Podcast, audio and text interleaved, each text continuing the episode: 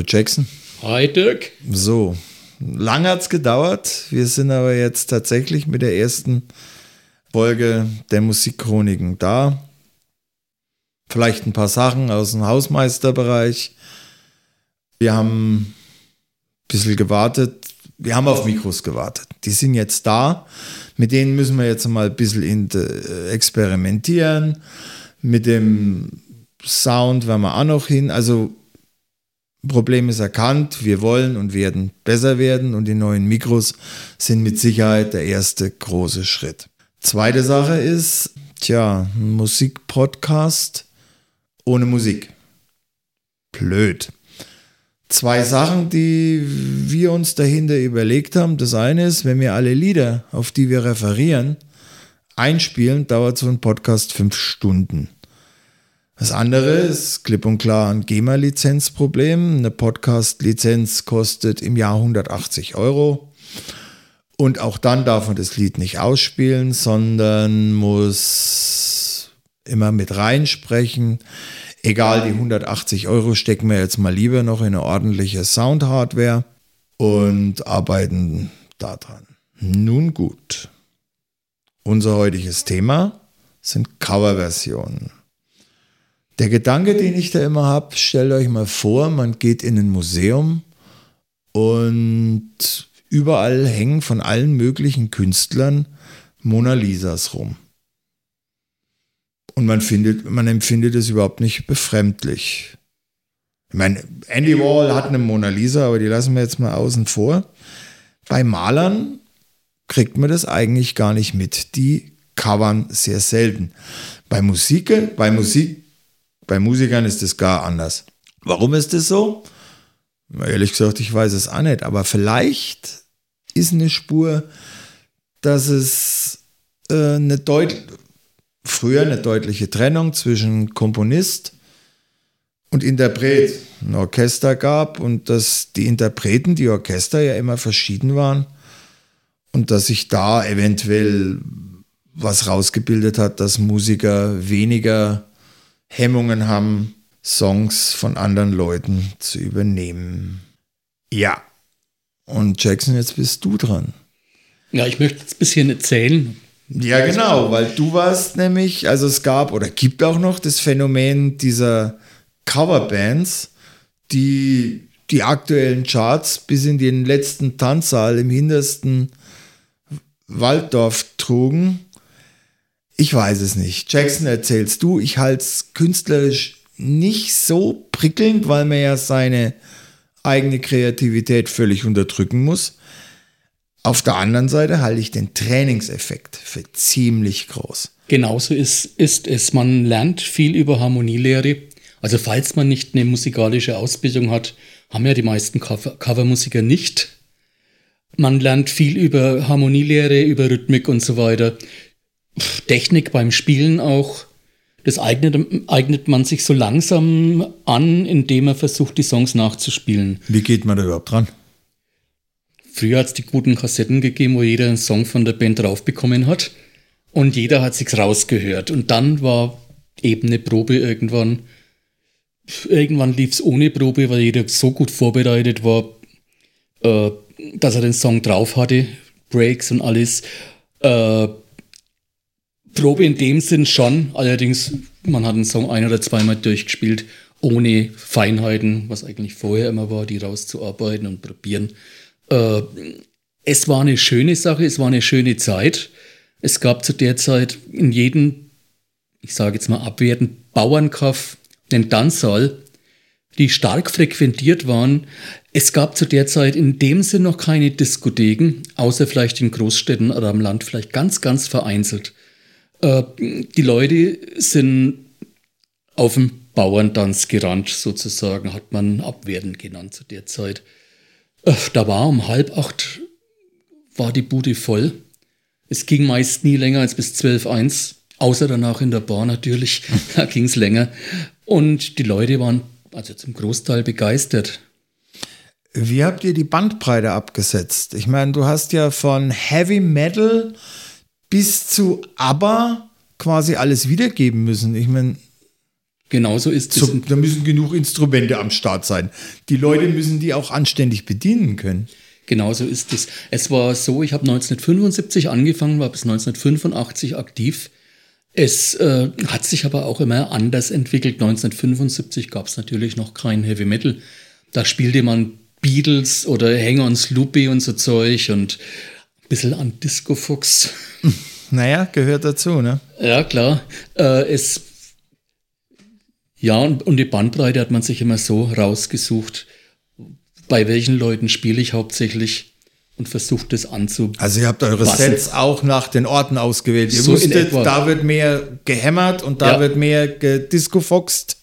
Und da eher, ja, das waren immer die- diese Landjugendkirchwein. Da war alles Landjugendkirchwein. Da war immer alles etwas gediegener. Okay, Da hat verstehe. schon mal einer gesagt, die eine Band hat Beatles mit Doppel-E geheißen, der ich gespielt habe. Da hat's schon, also derzeit hat schon mal geheißen, Mensch, da gehen wir nicht hin oder die buchen wir nicht für unsere Kirchweih, die sind zu rebellisch. oh Gott. Ja. Obwohl wir eigentlich, wenn du das mit heute vergleichst, gar nicht rebellisch waren. nee, nee, ihr wart relativ brave Buben, ne? Ja, waren wir. wir haben zwar etwas längere Haare gehabt, aber wir waren eigentlich brave Buben. Hat wesentlich mehr Bands gegeben, die brävere Buben War das ein bezahltes Hobby oder konnte man davon leben? Es ging null auf null auf, teilweise sogar ein Draufzahlgeschäft. Man brauchte Technik. Da investiert wurde, man brauchte irgendwann einmal, es war noch nicht, noch nicht am Anfang, es war vielleicht so gegen, ja, zur Mitte meiner Covermusikerkarriere, brauchte man Rodes. Die Anlagen sind immer größer geworden. Da musste ein Bus her oder ein Transporter und äh, Roadies die aufbauen, weil das war nicht mehr zu bewältigen. Wenn du die aufbaust und danach abbaust und mittendrin noch konzentriert Musik machen musst. Verstehe. Äh, musstest du an die GEMA zahlen dafür, dass ihr als Band? Zu der Zeit noch nicht. Das hat keinen interessiert, ne? Nee, das hat keinen interessiert.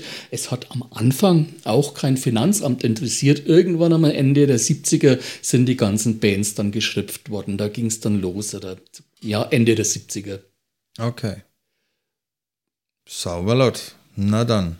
Und wie gesagt, es war alles so zeitabhängig. Äh, bei Beatles eher so ein bisschen das, ja, was halt zu der Zeit aktuell war. Und dann in den, an Ende der 70er, Anfang der 80er, da ging es sehr in die Disco-Zeit. Also Cool in the Gang und, und, und. Und äh, Earth, Wind and Fire und auch so Sachen wie Ottawa, Hands Up, Hands Up und so Zeug. Okay. Und das musste, das habt ihr händisch hingekriegt.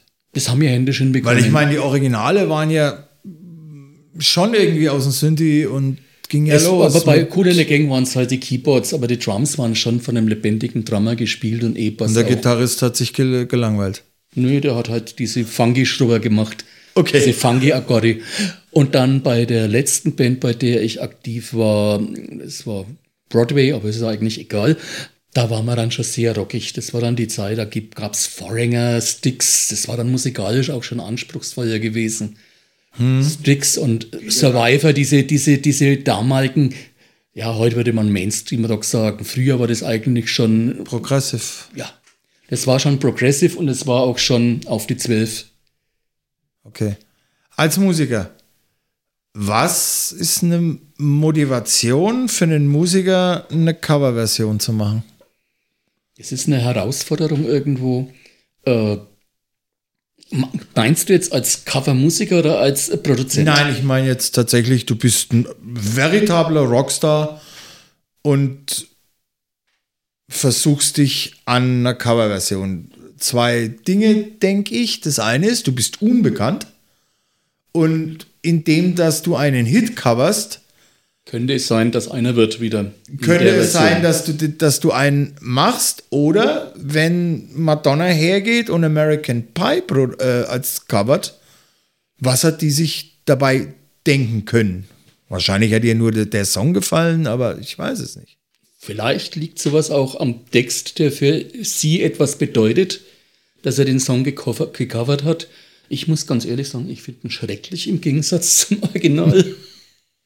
Ja, aber war ein großer Hit. Er war ein Hit, auf jeden Fall. Und das ist eben, also glaube ich, bin ich der Meinung sogar nicht. Ich, ich bin der Meinung, dass viele sehen, okay, mit dem Song könnte ich einen Hit landen, ganz einfach. Das andere äh, Herausforderung beim Covern ist, glaube ich, äh, etwas anderes draus zu machen, etwas Neues draus zu machen. Hm. Also, oder, oder seinen eigenen Stil aufzupressen. Okay. Die Geschichte von dem Nine Inch Nails Sänger namens Reznor, Vorname? Trent. Trent Reznor? Trent Reznor. Kennst du, ne? Als, Nein. Als, na, von dem ist dieses Ach, Hurt. Hurt. John, Johnny Cash, mit Johnny Cash. Genau, Und als das Johnny Cash Management bei ihm anfragte, ob er dieses, die Rechte, ob er damit einverstanden wäre, war er am Anfang so gar nicht einverstanden. Er fühlte sich sehr unwohl damit, weil, wie er selbst sagt, das ist ein Song, der geht über Drogensucht. Da hat Trent Reznor über sein Innerstes geredet und er selber sagte mal, es fühlte sich an, wie wenn jemand deine Freundin küsst. Das war ihm eigentlich zu intim und dann auch natürlich auf der anderen Seite, na Gott, wenn Johnny Cash anfragt, das sagt man nicht nein. Nicht bei Ganz Johnny klar. Cash. Und naja, ich meine, war ja dann auch Teil von der American Recordings 4, was ja Johnny Cash, da waren ja eigentlich nur Coversongs drauf. Zum Beispiel auch Personal Jesus von Depeche Mode und Bridge Over Troubled Water von Simon Garfunkel. Und wenn jemand wie Johnny Cash ein Depeche Mode Song covert, dann hört, hört es sich das von eigentlich am Anfang ziemlich schräg an, aber dann, mein Gott, er hat es hingebracht. Ne? Durch Johnny Cash wird es halt auch ein neuer Song irgendwo, also nicht ein neuer Song, aber es, er bekommt einen ganz anderen Charakter. Ja. Es ist eine völlig andere Schublade und dadurch bekommt der Song eine eigene Johnny Cash-Note, würde ich sagen. Es könnte, wenn es das Original nicht geben würde, könnten die in dem Augenblick auch von Johnny Cash geschrieben worden sein. Das stimmt. Das stimmt. Ja, ja. Ich meine, die American Recordings waren ja eh sein Alterswerk und würdevoller kann man Musik ja kaum mehr machen. Ne? Ja, Coversongs. Kennst du Nouvelle Vague aus Frankreich? Nein, sagt mir gar nichts. Äh, die leben eigentlich nur von Coverversionen und sind damit auch ziemlich erfolgreich, geben, gehen auf Tournee, ähm, äh, konzentrieren sich, wie der Name schon sagt, Nouvelle Vague, auf New Wave Musik der 80er. Und ein Ritterschlag war von ihnen, die haben Masters and Servant gecovert und Dave Gahan singt im Hintergrund den Chorus. Und da verwischt sich das dann schon ein bisschen mit dem Cover. Wenn der Originalsänger in der Coverversion im Hintergrund den Background-Sänger macht, ist das, zeugt das erstens von Größe, von Humor. Und ich glaube, es ist also so eine Art Ritterschlag. Weil die Nouvelle Vague Songs, die klingen ganz anders. Die haben ja nur wirklich ihren eigenen Sound. Und das, da musste erstmal hinkommen, ne? dass der Originalinterpret dir das mitsingt. Es ist, glaube ich, auch ein Zeichen des Respekts von Gahan, der mhm. Band gegenüber. Ja. Dass er da mitsingt, das ist auf jeden Fall. Ja. Dann es, kommen wir mal zum Bob Dylan. Von dem wurden ja wahnsinnig viele Songs gecovert. Viele von, äh, von Manfred Mann's Earth Band, die ja dann auch in einem völlig neuen Gewand erschienen die auch mir immer besser gefallen. Richtig. Wenn ich die waren grundsätzlich besser, weil Johnny Cash, äh, nee, Quatsch, wir sind beim Bob, Bob Dylan, fand ich grundsätzlich furchtbar langweilig. Also Mighty Quinn, ja, ich weiß, er ist von Bob Dylan, aber ich habe immer nur ja. die Manfred Mans. Blowing in the Wind, da gab es diese Wahnsinnsversion von den Hollies und Stevie Wonder hat es auch gecovert. Ja? Ja. Aber wie gesagt, Bob Dylan war für mich immer, es war kein besonderer Sänger. Die Arrangements waren nicht so toll. Äh, aber er hat tolle Songs geschrieben.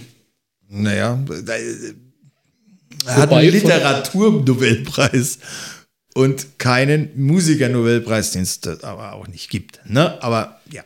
Dasselbe ist, gut, ab, schätze ich den, den Hauptinterpreten sehr, das ist Bruce Springsteen. Aber da haben auch Manfred Mann's Earth Band einige Songs gecovert. Okay, wieder was gelernt. Zum Beispiel? Du mal. Uh, Blinded by the Light. Ist ich müsste jetzt eine Lüge sagen. Ich glaube, das war aber von, auf jeden Fall von Bruce Springsteen. Okay. Und es gab noch irgendwas, was mir momentan gerade nicht einfällt. Manfred Mann's Earth Band hat auch Police gecovert. Demolition Man. Ja, Auch stimmt. großartig. Und sie haben Bob Dylan gecovert Redemption Day. Was auch eine irre geile Version ist. Ja, ja, ja, ja. Ja, Aber gut, okay.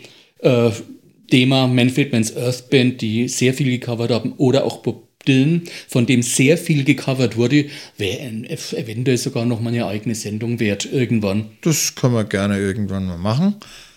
Äh, es gibt Songs, die bieten sich zum Covern wohl völlig an. Also mir ist da zum Beispiel dieses Don't Let Me Be Misunderstood mal aufgefallen. Allein Ja. Apple Music Store über 30. Es ist ja inzwischen schwer rauszufinden, wer als erster war. War es Mike Bad, war es Nina Simon? Und jeder kennt nur diese Disco-Version Sander Esmeralda, ne? Genau, die kennt jeder. Und dabei ist die von Nina Simon so schön. Ja. Aber von wem es jetzt im Original ist, das weiß ich jetzt Weiß in der Tat nicht. Müsste ich nachgucken, aber so, so überflügeln Coverversionen ihr Original. Dieses I Love Rock'n'Roll. Von Arrows Original. Und jeder Joan kennt's, kennt's von Joan Jett, ne?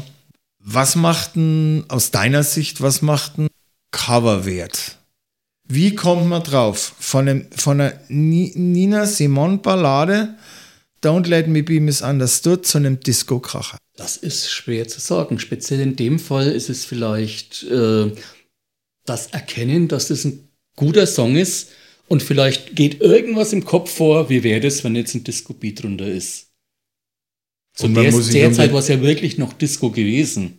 Und man muss sich nicht um den Text kümmern, der steht schon da. Ne? Zum anderen das, ja. Ja. Und es ist, ich mache selber auch ein bisschen, bisschen, Musik. Äh, immer noch oder wieder. Wobei ich Zum Werbeblock kommen wir später. Ja, wobei, na, ich, ich sag das bloß, ich habe auch einige Sachen gecovert. Ich darf ja die nicht publik machen, aus dem einfachen Grund GEMA. Ja. Aber es sind einfach Songs, die mir sehr gut gefallen und wo ich denke, Mensch, wie würde das klingen In deinem in Style. meinem Stil. Beispielsweise Lily Marlene habe ich gecovert Okay. oder Ghostbusters von Ray Barker. Wir schmeißen die Links zu Jacksons Musik dann in die Sendungsnotizen. Ich hab's nirgends online. Dann schmeißen wir die Links nicht rein. wo, wo, aber du bist auf Spotify, oder? Nee, leider nicht. Ich habe da noch keinen Zugang gefunden, wie das funktioniert. Ganz einfach. Okay, Dinge, die wir noch erledigen müssen. Genau. Ähm, zurück zu den Cover-Songs. Ähm, es gibt Alben. Eins haben wir schon angesprochen, die American Recordings 4 von Johnny Cash, die eigentlich nur aus Cover-Songs bestehen. Ein anderes ist For the Masses, rausgegeben von Depeche Mode, wo auch nur Cover-Songs drin sind. Und dann gibt es noch in einer umgekehrten Form, und zwar A Tribute to die Fantastischen Vier, wo alle möglichen Künstler Songs der Fantas gecovert haben. Und wenn die Pudis MFG von den Fantas machen, dann ist es sicher hörenswert, aber schon skurril. Was haben wir sonst noch? Ja, mir fällt noch was ein. Aua. Es gibt eine Punkband, Me First and the Gimme Gimme. Okay. Die covern nur. Aber wirklich alte Sachen, Mrs. Robinson und äh, Summer in the City und so Sachen. Und die fetzen wahnsinnig, aber es kennen wenig Leute. Außer die in der Szene halt behaftet sind, irgendwo in der Bankszene oder wie auch immer. Oder in der skurrilen Musikszene, sagen wir mal so. Ja, das haben wir ja öfters, dass Lieder ins skurrile, witzige abdriften. Ne? Also, du, die Wanne ist voll von Ja. Dieter Hallervorden und die Ulknudel, der Ah ja, die Feddersen, glaube ich. Helga Feddersen. Dann gibt es den Mambo-Kurt, Der ist klasse. der ja, wie du mir vorhin gesagt hast, aus der Techno-Szene kommt. Nee, der aus der Technik. Das bei Mambo Code weiß ich gesehen. Das war Senor Coconut. Oh, Entschuldigung, dann habe ich den jetzt. Den frühstücken wir nachher ab. Nee, aber Mambo Kurt, der sich in der Tat als, als so Alleinunterhalter, ne, der sich auf die Bühne stellt und auf Wacken gibt es ein YouTube-Video. Und die feiern ihn ab. Und die feiern ihn ab und er steht da nur in seinem, ja. Heimorgel oder was das immer ist, keine so, Ahnung. so eine komische Orgel und, und covert da seine Songs runter, aber wahrscheinlich ist es natürlich skurril genug. Ja. Ja, was haben wir noch?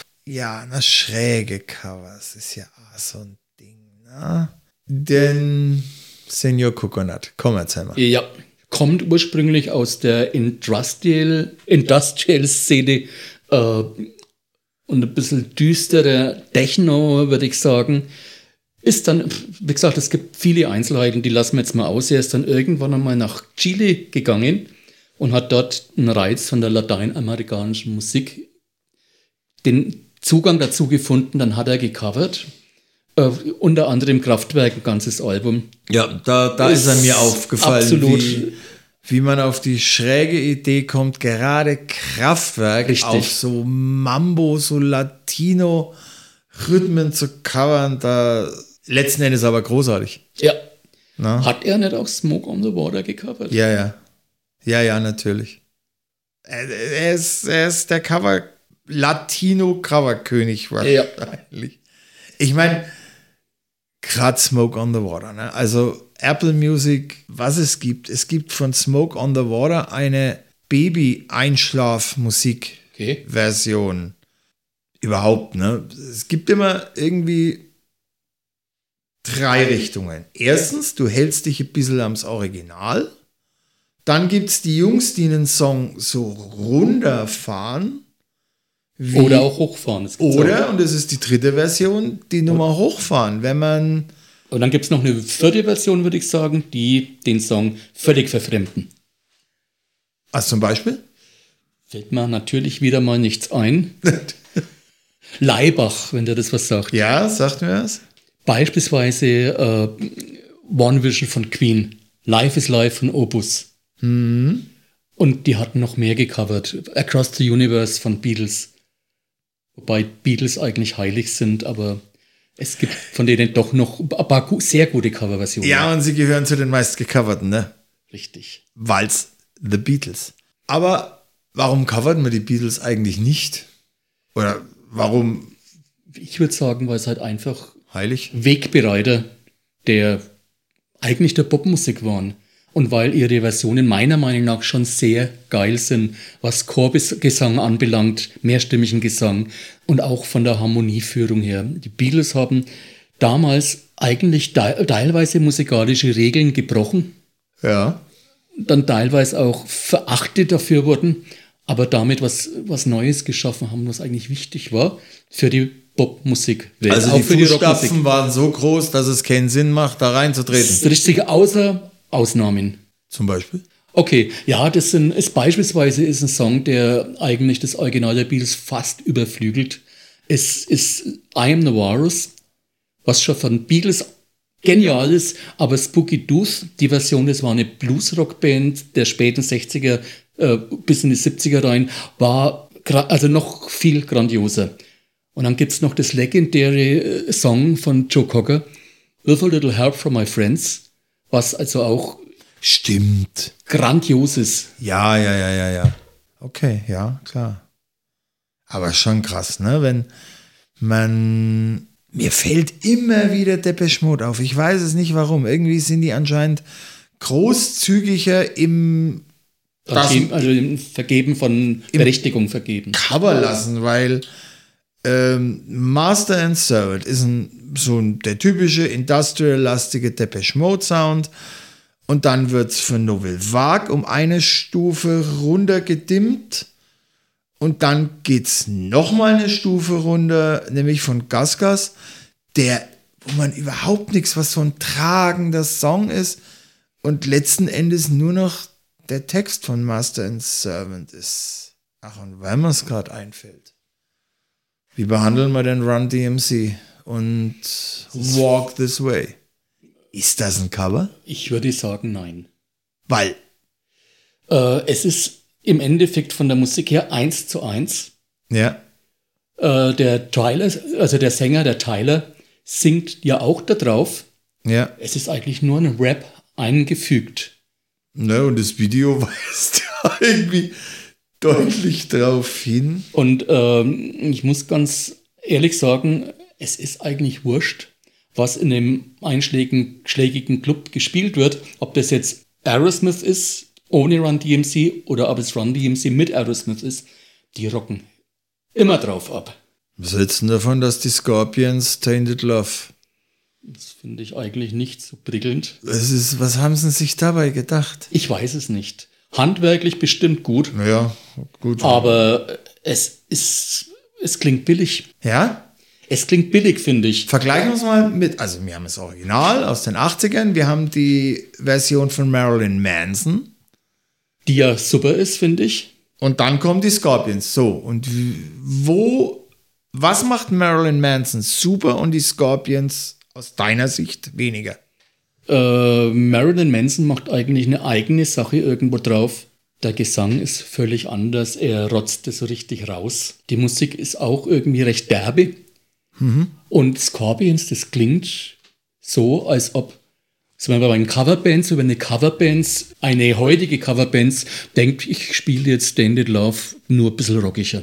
Wobei eigentlich äh, dazu zu sagen ist, Standard Love von Softcell ist eigentlich auch eine Coverversion. Von? Ah, da müsste ich jetzt mal schwer überlegen. Das ist eigentlich schon fast so ein. Äh, geht schon fast in die Northern Soul Richtung irgendwie. Kurze Pause. So, Pause zu Ende, wir haben nachgeguckt. Jackson, von wem ist das Original von Das Tainted Love? Original, Original ist von Gloria Jones von 1964.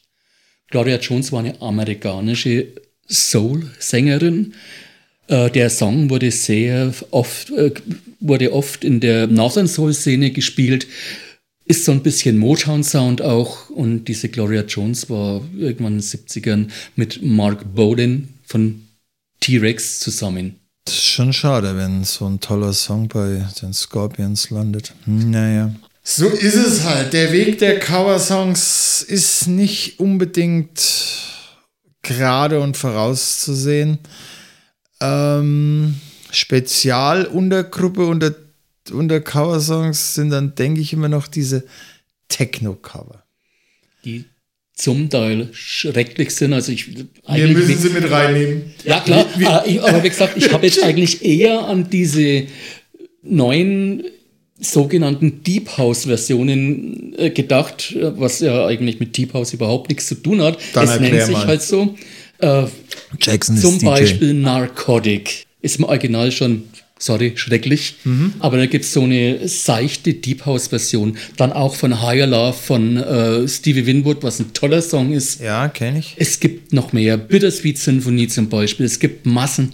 Äh, Ain't Nobody hat es eine äh, Coverversion gewe- gegeben vor ein paar Jahren, die auch also dem Original absolut nicht gerecht ist. Aber es war mal, ich denke mal, ein relativ gangbarer und auch wahrscheinlich leichter Weg, äh, ein Techno-Hit zu landen, indem man sich, und wenn es nicht der Klassiker ist, Over the Rainbow Marusha. von Marusha, ne? Dann gab es von Mark O.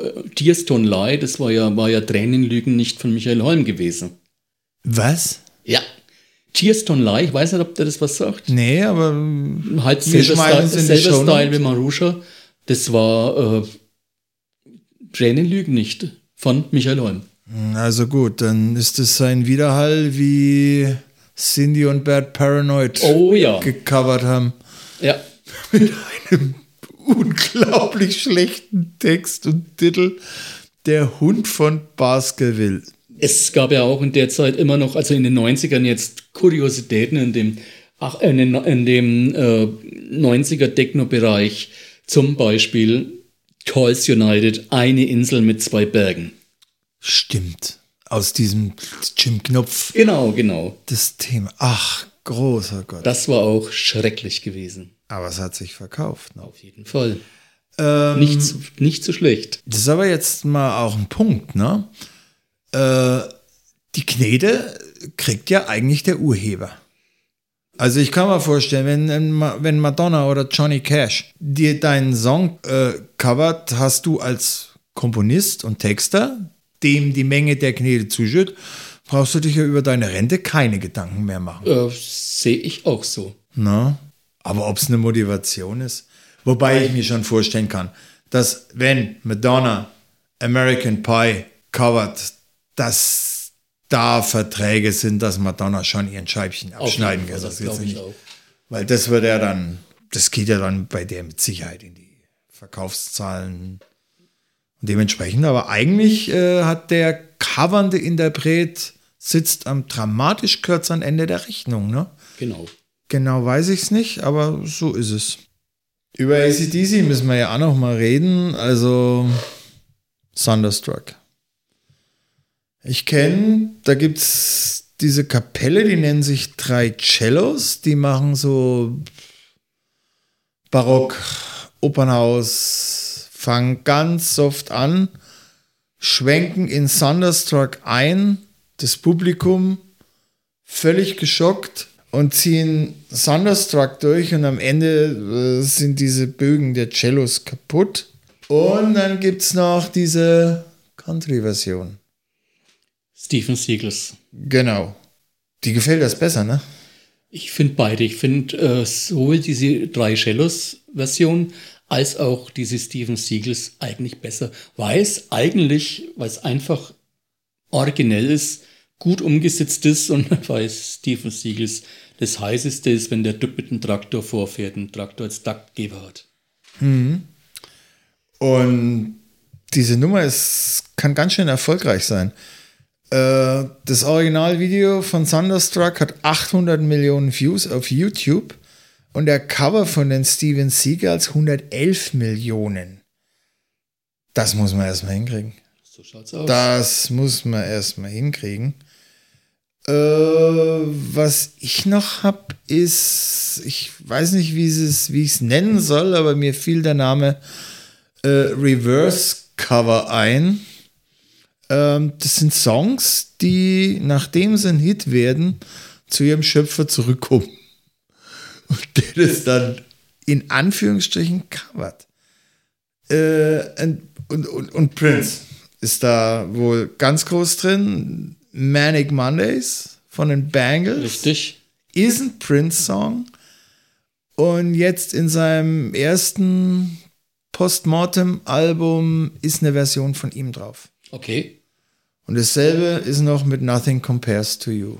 Sinead O'Connor. Von Sinead O'Connor. Gecovert von ihr. Es ist, Wissen die wenigsten, das ist ja das. es ist ein, es ist ein Coversong, der zurück zu seinem Schöpfer läuft. ja. Wer weiß schon, dass Manic Monday ein Cover ist? Wer weiß schon? ich wusste Ich auch. Aber wir sind Spezialisten, Dirk.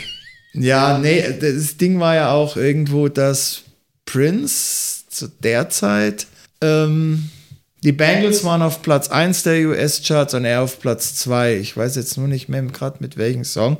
Was gibt's denn Besseres, wenn du ein Produzent bist und ein Interpret? Genau ein Song ist auf 1 von dir, einer ist auf 2. Kein Grund für Neid. So ist es. Ne?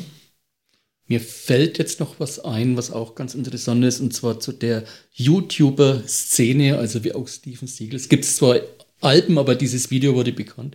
Es gibt einen Typen, der heißt Bottles Biddy Party. Okay. Der tritt in so ein Clownskostüm auf, ist zwei Meter riesengroß und macht irre Covers. Äh, querbeet oder? Querbeet. Er covert beispielsweise Space Oddity. Äh, fällt jetzt gerade weiter nichts ein. Wir schmeißen was in die Show Notes. Und dann gibt es diese Postmodern Jukebox, die auch teilweise mit diesem Clown zusammen was machen, mit diesem Bartles Biddy. Ist auch sehr interessant. Postmortem Jukebox ist eine Kapelle. Richtig. Bo äh, Bo äh, Postmortem Jukebox. nee, Alles nicht gut. Mortem. Nee, oh gut. Postmortem, nein. Modern. Po Postmodern Jukebox. Genau. Jetzt haben wir es endlich raus. Ich such's raus und schmeiße es in die Show Notes. Okay. Es gibt ja auch in der YouTube-Szene jede Menge äh, Coverversionen von diversen Leuten, die teilweise wirklich grandios sind, die auch äh, völlig anders sind. Da gehört eben dieser Bodley Bitty Body und diese Postmodern Jukebox dazu. Tribe Called Quest hat noch auch so ein Dings gemacht, ne? Mir fällt es jetzt nicht ein. Lass nee, aber mir, nee, nee, nee, lass, lass uns mal weiß, bei den, weiß, den Jazz-Covern durchaus bleiben. Ich keinen Namen jetzt von dem Song.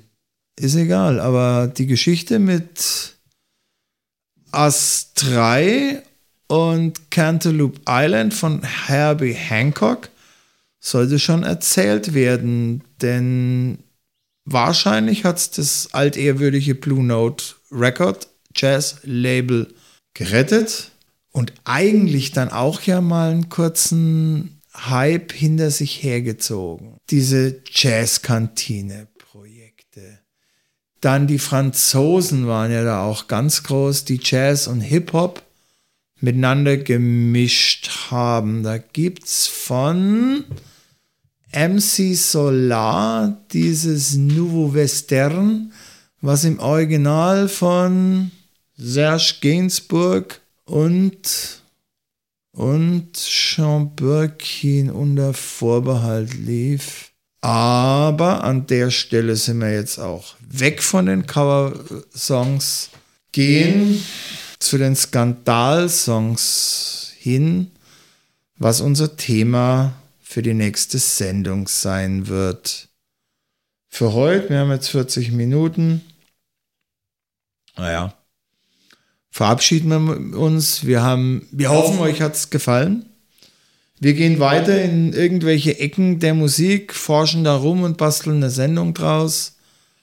Ja, und bis dahin wünschen wir euch alles Gute. Ich bin der Dirk. Und ich bin der Jackson. Auf Wiederhören.